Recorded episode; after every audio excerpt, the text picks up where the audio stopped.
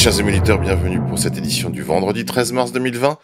Merci de partager cette émission comme toutes les éditions en mettant des pouces bleus.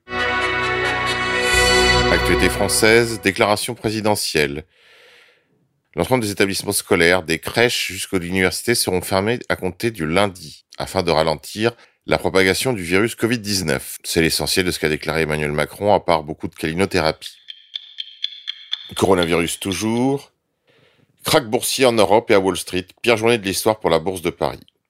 La Bourse de Paris a vécu jeudi 12 mars la pire journée de son histoire en subissant une chute de 12,28% à l'image des principales places européennes qui se sont toutes effondrées, provoquant un crack boursier historique suivi par New York. L'annonce dans l'après-midi de la Banque Centrale Européenne du maintien de ses taux directeurs, malgré d'autres mesures de soutien aux entreprises et aux États, n'a pas convaincu les marchés extrêmement inquiets des conséquences de la pandémie due au coronavirus sur l'économie. La bourse de New York a suivi le mouvement européen, le Dow Jones a chuté de 9,99% à la clôture.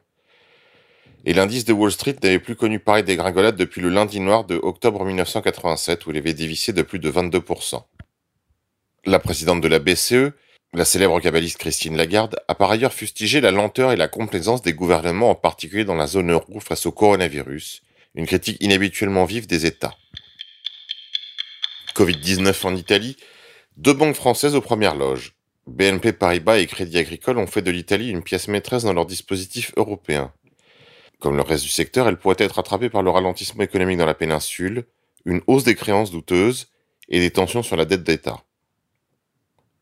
Souvenez-vous, dans la nuit de lundi à mardi, c'est l'Italie tout entière et plus seulement le nord du pays qui a été placé en quarantaine pour ralentir la propagation du coronavirus. Face au choc qui menace la troisième économie de la zone euro, deux banques françaises se trouvent aux premières loges.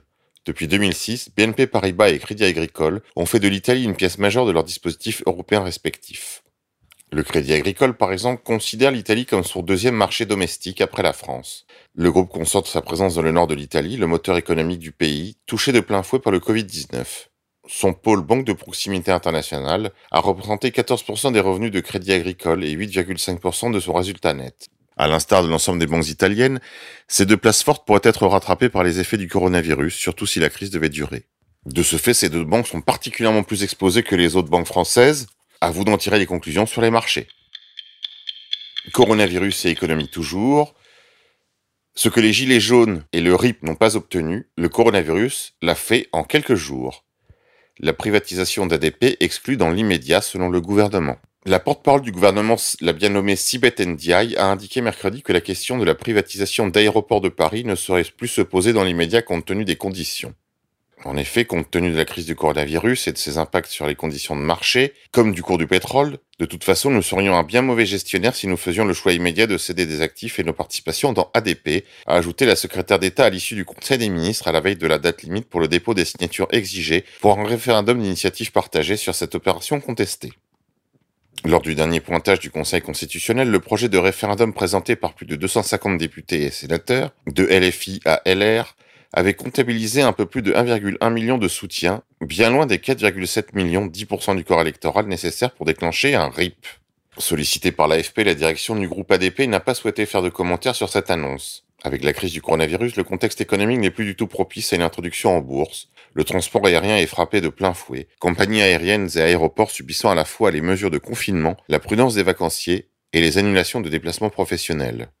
Dans le même temps, la panique a gagné les marchés boursiers avec une chute de plus de 12% sur la dernière semaine de février et un lundi noir cette semaine, ainsi qu'un jeudi noir historique en date d'hier. Le CAC 40 aura ainsi décroché de 30% ces derniers jours. Parlement gros européen. Happening de Manon Aubry au Parlement européen. La députée européenne LFI s'est mise en scène déguisée en Rosie la rifteuse, symbole du rôle des femmes lors de la Seconde Guerre mondiale, utilisée ces dernières années par les luttes féministes.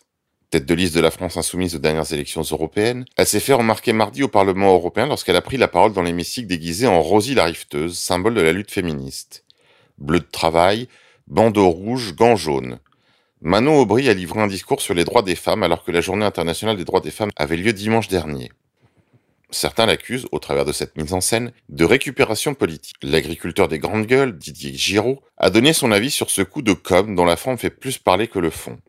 En France, il y a déjà plus de 8000 humoristes, on en a de trop. Donc, si on se sert d'un mandat de député européen pour les faire un one-man show, je trouve ça lamentable. D'autant plus que c'est peut-être bien la première et la dernière fois de sa vie qu'elle mettait un bleu de travail. Ça me fait marrer, quoi.